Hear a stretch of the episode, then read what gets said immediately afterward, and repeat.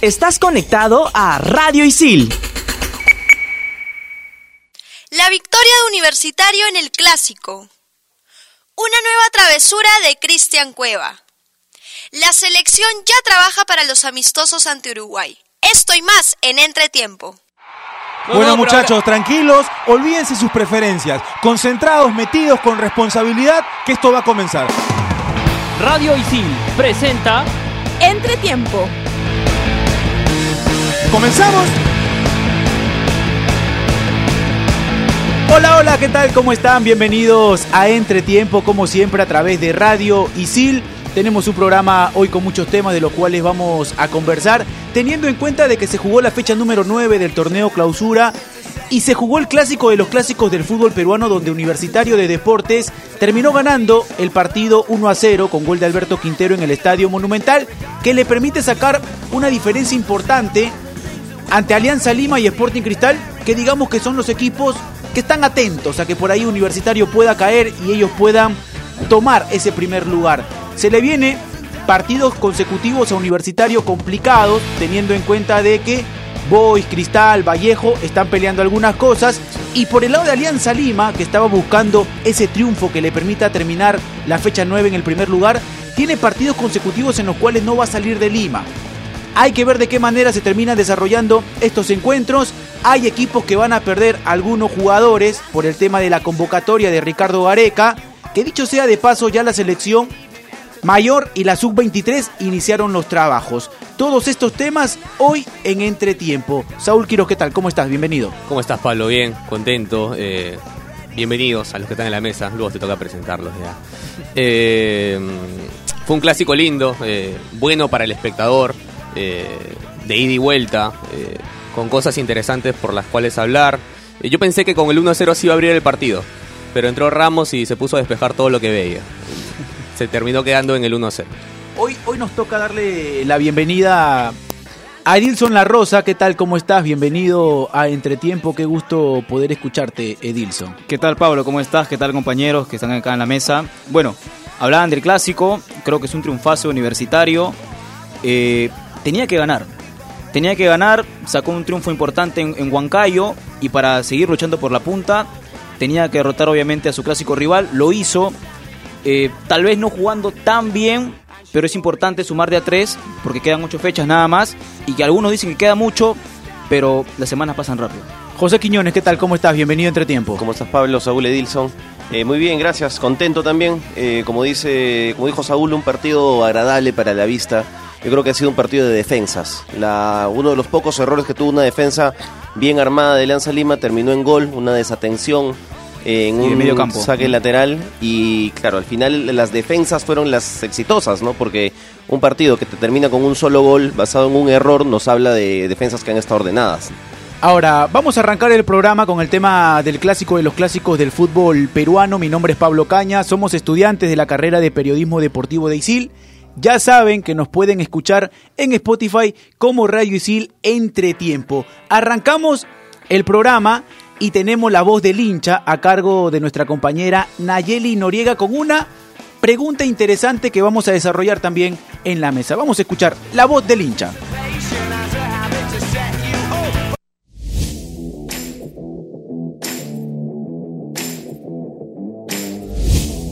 La voz del hincha. Gracias muchachos por el pase. Estamos aquí en una secuencia más de La voz del hincha y la pregunta de la semana es, ¿quién fue la figura del clásico y por qué? Conoceremos las diferentes opiniones de los alumnos de ISIL, todo esto y mucho más en La Voz del Hincha.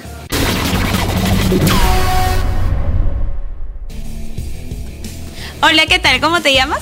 Mauricio. ¿Qué tal, Mauricio? ¿Quién crees que fue la figura del clásico y por qué? Eh, bueno, la figura del clásico para mí fue Gerson Barreto, eh, porque tuvo una actuación importante en la volante. Anuló a Rinaldo Cruzado, que es el que le da los, los pases a los jugadores de Alianza. Y bueno, por eso yo lo considero el mejor jugador del clásico. Hola, ¿qué tal? ¿Cómo te llamas? Piero. ¿Qué tal, Piero? ¿Quién crees que fue la figura del clásico y por qué? La figura del clásico para mí fue Hover. Eh, fue el jugador más desequilibrante en la U y gracias a él llegó el gol con el que Universitario ganó el clásico. Hola, ¿qué tal? ¿Cómo te llamas? Edilson. ¿Qué tal, Edilson? ¿Quién crees que fue la figura del clásico y por qué? Para mí la figura del clásico fue Gerson Barreto porque más allá de anular a Ronaldo Cruzado, creo que mantuvo el equilibrio perfecto universitario. Hola, ¿qué tal? ¿Cómo te llamas? Bruno. ¿Qué tal, Bruno? ¿Quién crees que fue la figura del clásico y por qué? Para mí la figura del clásico fue Alfa Gemme porque supo meterse bien entre los centrales y así lograr hacer superioridad numérica sobre los atacantes de la Alianza. Hola, ¿qué tal? ¿Cómo te llamas? Eh, Jefferson. ¿Qué tal, Jefferson? ¿Quién crees que fue la figura del partido y por qué? Bueno, para mí la figura del partido fue Alejandro Hover. Eh, fue desequilibrante en el ataque de la U, generó también el gol eh, que terminó anotando el Alberto Quinteros y para mí por eso él es el jugador del partido.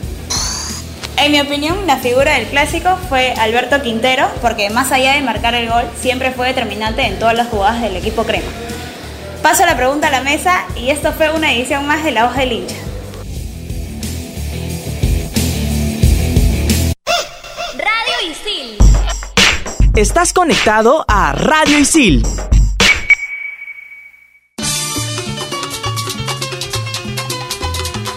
Gracias a Nayeli Noriega por la voz del hincha. Ahí estaba la pregunta que ahora tenemos que desarrollar en la mesa. ¿Quién fue la figura del clásico de los clásicos del fútbol peruano donde Universitario termina consiguiendo un triunfo importante? Le ha sacado cinco puntos de diferencia a Alianza Lima y también a Sporting Cristal.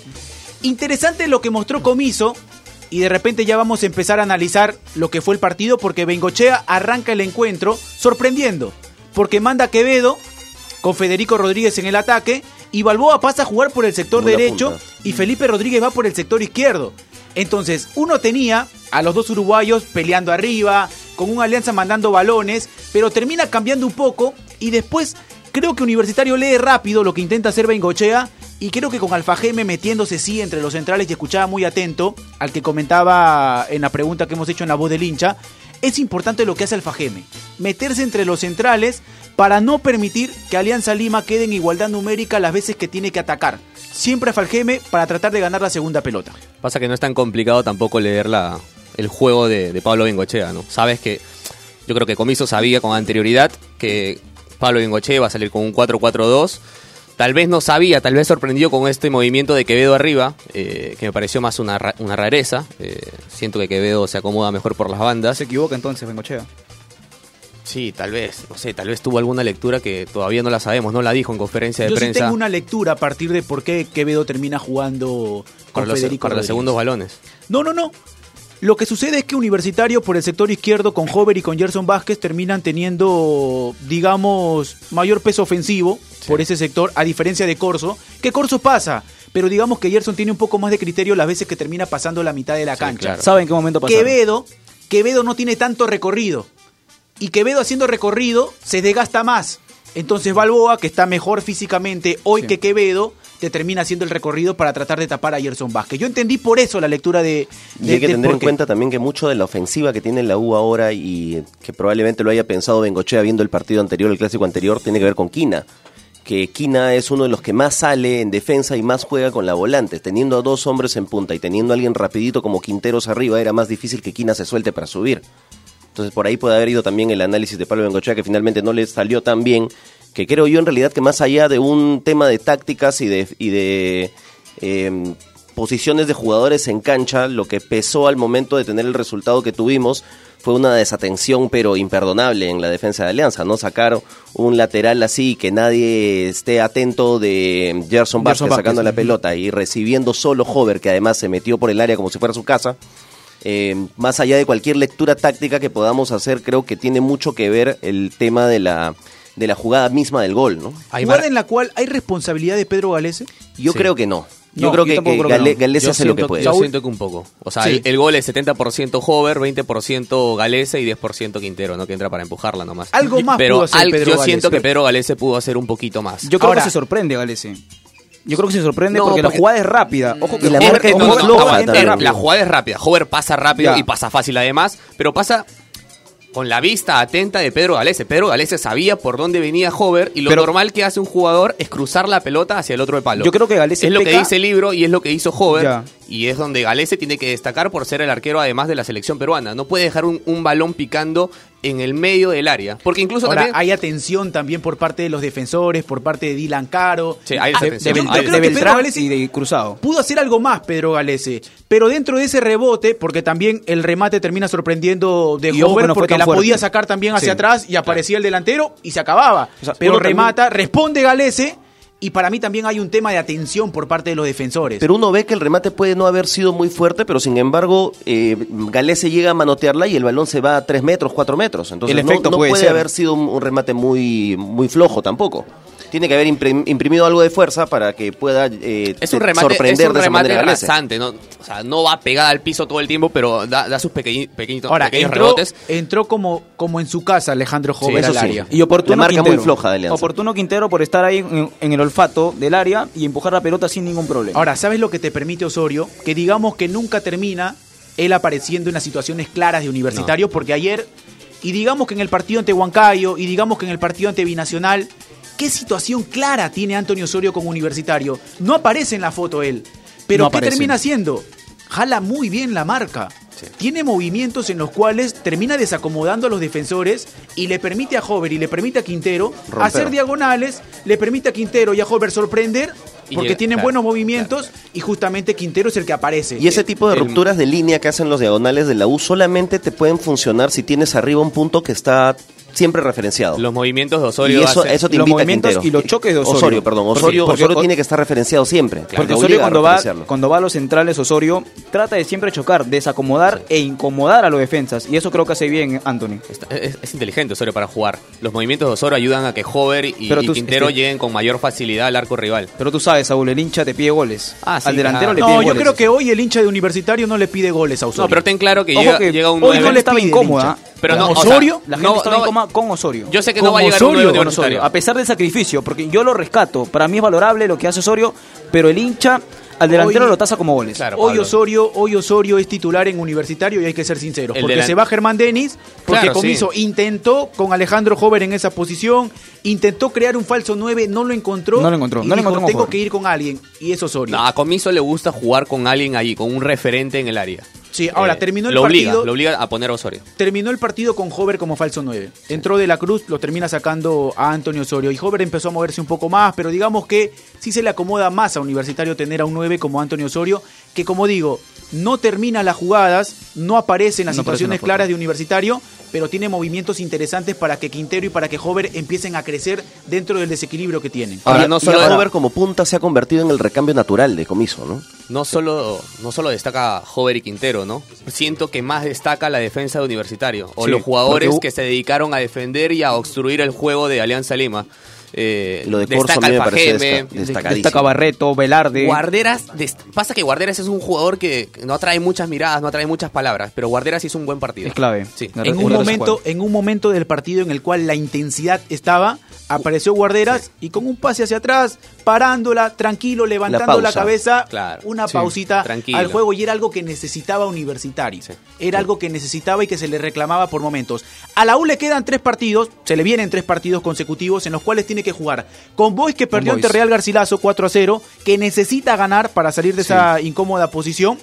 Se le viene Cristal, que si bien es cierto Cristal va a tener bajas, pero de todas maneras la es un también. partido interesante para lo que pretende el cuadro bajo Pontino. Y después tiene que ir a Trujillo a jugar con Vallejo. Un Vallejo que ya sabe lo que es ganarle a Universitario, que si bien es cierto en ese momento estuvo con Córdoba, pero que también realiza un buen fútbol. Se le ganó tranquilo. Se la juegan y les hago la pregunta. ¿Es Universitario en este momento el candidato a ser campeón? ¿Podrá sostener ese rendimiento y esos resultados para ser campeón del torneo clausura y jugar una semifinal?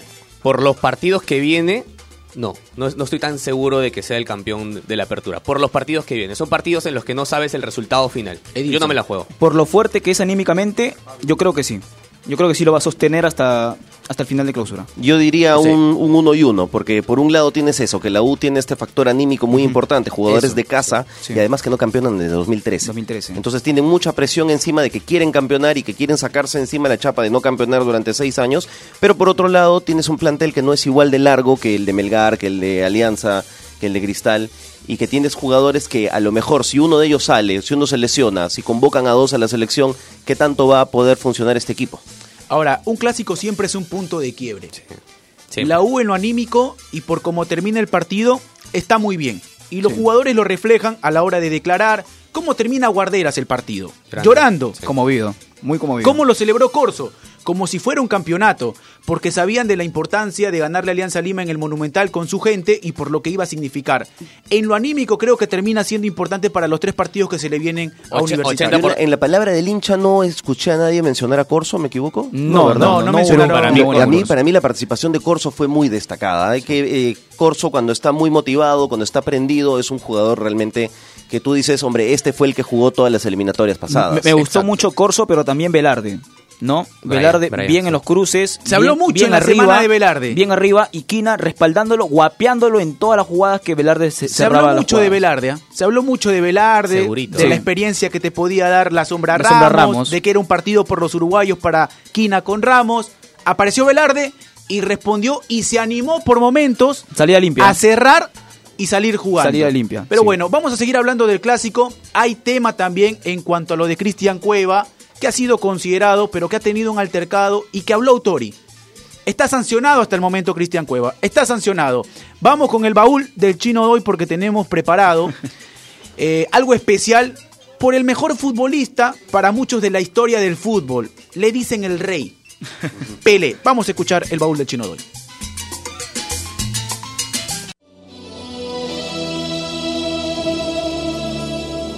A solo 22 días de cumplir 37 años, Edson Arantes do Nascimento, conocido como Pelé, decidió retirarse del fútbol en un memorable encuentro. Fue un primero de octubre de 1977 en un partido entre el Cosmos de New York y el Santos de Brasil en el Estadio Giants. El juego culminó 2-1 a favor de los norteamericanos. Pelé anotó un gol de tiro libre. La leyenda brasileña jugó el primer tiempo con la camiseta del Cosmos y el segundo con la del Santos. Al estadio asistieron 75.000 espectadores. Sus números de partidos jugados y goles anotados son insuperables. 1.367 partidos y 1.283 goles. Anotó 77 goles con la selección brasileña, 12 de ellos en los mundiales. Además, levantó la Copa del Mundo en tres ocasiones, Suecia 58, Chile 66 y México 70. Previamente, el 18 de julio de 1971, Pelé se despidió de la selección brasileña. Brasil y Yugoslavia empataron 2 a 2 en el Estadio Maracaná.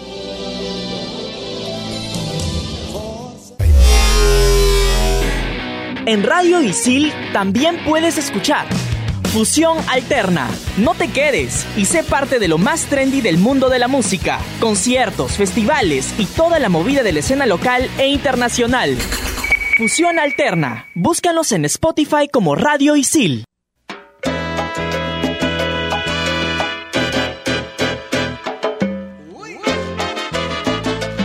Seguimos con Entretiempo, estábamos escuchando el informe sobre Pelé, interesante, el rey para muchos, yo también considero. El mejor. Lo he visto en videos en YouTube, no he tenido la oportunidad No. de verlo en vivo, me hubiese gustado. Seguro. Pero, pero uno puede apreciar también hoy en día por los avances tecnológicos algunos videos, archivos, algunos mundiales interesantes. Ahora, tenemos que abarcar el tema de la selección peruana, que dicho sea de paso, ya iniciaron los trabajos en Videna y también Norberto Solano con la sub-23.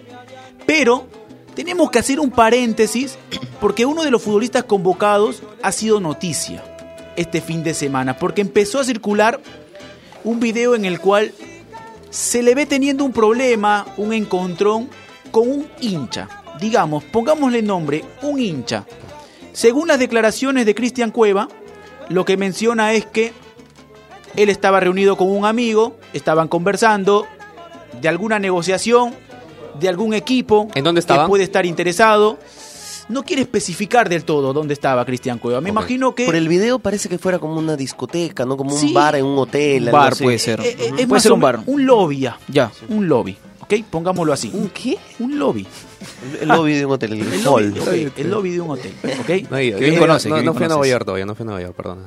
No, pero no necesariamente hay en Nueva York, hay en todos lados. Bien. Hay en todos lados. Pero bueno, a ver, el tema pasa por lo siguiente. Entonces, lo que menciona Cristian Cueva es que este hincha le empezó a tirar botellas, empezó a agredirlo.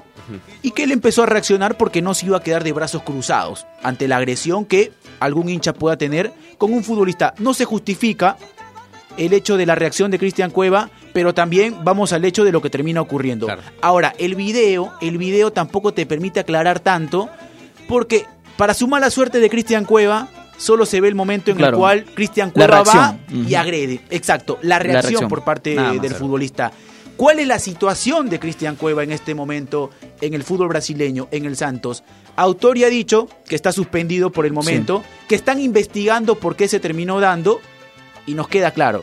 Santos no quiere a Cristian Cueva. Hace rato. Saben de que esta negociación no les fue nada bien. Buscaron venderlo, no quieren prestarlo.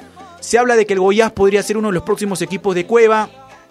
Van a esperar cómo le va a Cristian Cueva ahora eh, eh, eh, en la Incluso hubo convocatoria. todo un tema de cabildeo ahí, de lobismo entre, bueno, Gareca, que es muy respetado ahora, ¿no? Sí. Bueno, hace mucho tiempo, es un técnico con, mucho, tra- con mucha trayectoria, que se dice que habló con Sampaoli para que Sampaoli tenga algún tipo de, de- de trato con, con Cueva, ¿no? De- Para que lo tenga en cuenta en el equipo y pues todo este tipo de negociación te tiene que haber caído a partir de esto, ¿no? Sí, Cueva, a Cueva partir se ha eso. Se ha vuelto un problema, ¿no? De se para la mucho. selección, para para Gareca incluso. porque- ustedes les parece a ver, justificable ¿cómo- la- la reacción? ¿Cómo defiendes? ¿Cómo re- no, ni la acción ni la reacción, ni la si acción ni alguien- la reacción, si no, alguien no te se tira justifica. botellas. Pero claro, sí. Y, y hace Reacciona. poco nomás pide disculpas eh, a aire libre. ¿no? Personalmente, no sé si yo soy, yo soy un pecho frío, yo soy loco, pero si yo soy futbolista profesional, me debo una selección, me debo un equipo, me está yendo mal, estoy banqueando, mi técnico de la selección tiene que salir por mí para que yo pueda jugar en mi equipo, y alguien me tira una botella, yo agarro mis cosas y me voy a mi casa. O sea, no, no es posible que yo me ponga a enfrentarme boca a boca con un hincha. sí, digamos- sí, digamos hablas, que- hablas bien subjetivo, pues, ¿no? Porque Claro, o sea, Claro, pero, son pero- personalidades. la- la Pe- carrera- pero como lo carrera- presentas tú, Pablo, se ve la, la parte de la reacción nada más. Exacto. O sea, no vemos otra otra imagen, otra toma donde Exacto, ahora- agredan a ahora, Cueva, ¿no? eh, eh, el futbolista tiene que ser consciente que es una persona pública, sí. Exacto. que digamos es el ejemplo para muchos niños. Para muchos niños. que lo admiran, sobre todo por lo que está consiguiendo en este momento la selección peruana y por lo que significa Cristian Cueva para Ricardo Gareca, y se tienen que cuidar. Y por último, de mira, ese tipo de eso Está imágenes. bien. Yo, yo te digo, hay gente que dice, no, el futbolista no tiene que ser ejemplo de nadie. Y hay gente que lo defiende, particularmente no creo eso. Pero, por último, si tú eres ya pues tan bueno como Arturo Vidal, ya pues salte a una discoteca por ahí, peleate con alguien. Pero si no eres bueno, si no eres Arturo Vidal, si no eres el Cholo Sotil, no te pongas a hacer eso. No. ¿no? O sea, si encima lo estás haciendo mal, no, no lo riegues más, no, no le embarres más. Pero es una reacción Así propia sea de- Arturo Vidal, es- el pa- Cholo pasa que es una reacción propia sí, del probablemente momento. sí, tienes razón, pero, pero voy a que si lo eres, por ahí que puedes salir por ahí, ¿no? O sea, No, ni para eso. No. Así Por- sea- sobre todo, sobre así- todo con mira, el técnico mira, mira, que tiene mira, Cueva. Mira, mira Neymar, ¿Quién es por el ejemplo. técnico de Cueva? Mira Neymar, mira Neymar. ¿Qué pasó con Neymar cuando se estaba saliendo del estadio y un hincha por ahí lo insultó? no lo, lo agredió, lo Sí. agredió y no hay agredió. justificación. No hay justificación. Puede No hay. ser, puede ser Neymar, sea, puede ser Messi, puede ser Cristiano Ronaldo, puede ser Maradona. Puede ser cualquiera. Eso no está permitido. Sí. Eso no está permitido. Hay Pero que lo estoy presentando como agravante. O sea, el hecho de que Cueva esté jugando mal lo hace, hace aún peor su reacción. Sí, pero además es un problema pesado para Gareca porque cómo defiendes a un jugador, cómo defiendes la convocatoria de Cueva con todos los problemas que tiene encima, ¿no? Son tres Y meses no está seguidos en los jugando que mal, Cueva... o sea, ni, si- ni siquiera está jugando. Claro. No está jugando, No, o sea- no- no está teniendo minutos. Ahora, ¿qué dijo Paulo Autori? El jugador está involucrado con el equipo peruano. Las cosas están muy claras. Tenemos tiempo para que regrese para investigarlo. Ya ha mencionado la posibilidad de irse a otro club, Goiás. No fue posible debido a su relación con su club ruso Krasnodar. Es lo que menciona. Van a investigar a Cristian Cueva, que va a tener la oportunidad de mostrarse con la selección peruana nuevamente. Sí, está convocado. Y a partir de ahí tenemos que abarcar también la selección peruana y la convocatoria de Ricardo Gareca. Y Santos está evaluando una sanción también. Sí, no, ahora, en este momento Cristian Claro, Cueva está está, sancionado. suspendido. Está, suspendido. No, Está no, suspendido, no- no no está está, sancionado. no está entrenando y lo que mencionan es que cuando regrese de la selección, las Claro. investigaciones van a seguir para que seguramente puedan tomar una decisión radical. Ok, hablamos del tema de la selección peruana. Volvió Paolo, no fue considerado Raúl Ruiz Díaz. Está Jordi Reina en la convocatoria y la sorpresa de Alfa Geme, que antes del clásico fue llamado y que fue una motivación extra Sí, definitivamente. para que pueda tener un estupendo partido ante Alianza Lima. Empiezo con el tema de Raúl Ruiz Díaz, porque es el futbolista que ha sido más considerado por Ricardo Gareca. Si hubo una vez que Raúl Ruiz Díaz no fue llamado para la selección peruana, fue por un pedido. Del mismo, ¿no? del futbolista hacia el técnico. Hoy es una decisión netamente del técnico. yo no le creo del todo las declaraciones de Gareca cuando menciona que ya tuvo el tiempo para verlo, que ya sabe lo que le puede dar y que quiere ver a otro jugador, Mm. pero que la consideración sigue. Yo siento que esa consideración de Ricardo Gareca ya no es la misma. Pero la consideración sigue. Que no, se- que no tenga el mismo peso o no, si- se sigue manteniendo la consideración hacia Raúl Ruiz Díaz. Eh, además es un jugador que viene de los delanteros que tenemos en el exterior. Raúl Ruiz Díaz es el que más anota. Que todas las fechas se anota. Exacto, es por eso que a mí me sorprende que no esté en la convocatoria. Y yo digo, porque, porque con la selección peruana, ¿qué partidos Raúl Ruiz Díaz de repente, después de las eliminatorias, te ha respondido? Ninguno. Tuvo la oportunidad de ser el reemplazante de Paolo Guerrero, no se le dio los partidos, ha ingresado para acompañar al 9, tampoco se le han acomodado, pero sin embargo era considerado por lo que hacía con su equipo. Pablo, ahora, Gareca evaluó a Jordi Reina y a Raúl Ruiz Díaz en esta en estos últimos partidos ante Brasil y Para mí, Ecuador. fue, para mí fue determinante el segundo tiempo que hace Jordi Reina Sí. ante Brasil. Pesó más este, Jordi Reina. Pero aguanta, aguanta. En ese pesar más de Jordi Reina hay un funcionamiento distinto. Hay cambios en, en la formación de la selección peruana. O sea, digo, tal vez pudo haber funcionado este cambio, porque siempre que probam- probamos a Raúl Ruiz Díaz fue con la formación con la que jugamos con Paolo Guerrero y yo siento que esa formación solo sirve con Paolo Guerrero de Se probó 4-3-3 también, con Sí, Raúl Ruiz también. Díaz en el ataque. Pero más de punta, era casi el mismo funcionamiento. Esta vez fue distinto. Ahora, yo creo que sí, en cuanto a características, Jordi te puede permitir buscar el arco contrario de otra manera. Sí, sí, sí, Porque es un futbolista que Sale marca más. muy bien los pases, Sí, sale más. es rápido. Y si tienes a un buen lanzador como Yotun y digamos que a un Cristian Cueva que te puede habilitar, tener a un futbolista de esas características es importante. Pero me queda algo claro. Paolo vuelve y el partido con Uruguay en el centenario arranca y lo más Sí. seguro juegue los 90 minutos. Y en Lima también juegue También, los 90 también, minutos. también. Y si Jordi entra es para acompañar. Volvemos al 4-2-3-1 con Pablo Guerrero. Sí, para mí Volvemos. volvemos al 4-2-3-1. Yo, lo Para que- mí yo volvemos lo- al yo sí le 4-2-3-1. creo a Gareca, porque no entiendo un jugador eh, reemplazante de Pablo Guerrero hoy en día que no sea Raúl Ruiz Díaz. Para mí ese es el, el reemplazante ahorita en la selección de Pablo Guerrero, es Raúl Ruiz Díaz. Ahorita. Por lo que hace en su club, sí. Ahora, ¿lo dices como un no me queda otra? Sí. No me queda cual. otra. No, no hay otra. pero- otro- Pero, no hay pero otro. yo, yo, yo considero que ahorita de repente sí, Raúl Ruiz Díaz, entre comillas, porque también te podría decir Farfán, solo que está lesionado. Está lesionado, Está lesionado, ¿no? sí. Pero siento que, que, que Jordi Reina, por lo que hace ante Brasil, esos minutos en los cuales ingresa, que para mí fue más. importante porque presionó más, porque digamos que no tuvo situaciones claras, pero que se mostraba, marcaba los pases, puede ser importante para que pueda estar en esta lista. Pero bueno, vamos con la agenda. Tenemos la agenda de la fecha número 10 del torneo clausura.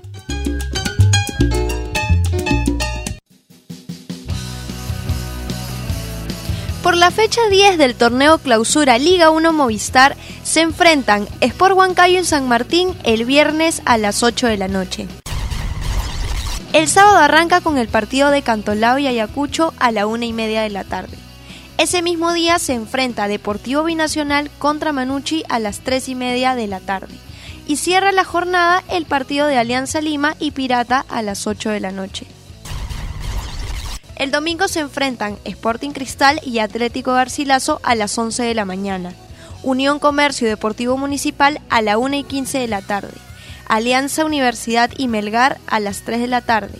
Sport Boys ante Universitario a las 3 y media y cierra la jornada el partido de César Vallejo y UTC a las 6 de la tarde.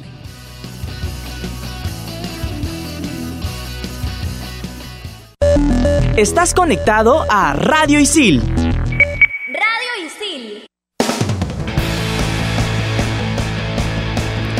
Ahí estábamos escuchando la agenda, la fecha número 10 del torneo clausura, que tiene como el partido más atractivo el que se va a vivir en el Callao, Ah, claro. en el estadio Miguel Grau. El Sport Boys domingo. Contra el ante puntero. el puntero. No. Edilson de la Rosa yo sé que tiene... La Rosa, Edilson la La Rosa, la perdón, Rosa, la La Rosa. Por favor, no me Yo confundas. sé que tiene... Ah, ah, Atrevido, por favor, por favor. Mm, empezamos así, empezamos así entre tiempo. Mm, mm. Sigue, Edilson, mejor sigue, mejor eh, sigue. Edilson, Dime. eh, solo una sola hinchada. Sí, solamente hinchada local, domingo a las 4 de la tarde. Domingo 4 de la 4 tarde. de la tarde, Ahí así está. es. Bueno, nos tenemos que ir. Ha sido todo por hoy. Chau, chau. Nos vemos. Nos vemos. Radio Isil presentó Entretiempo.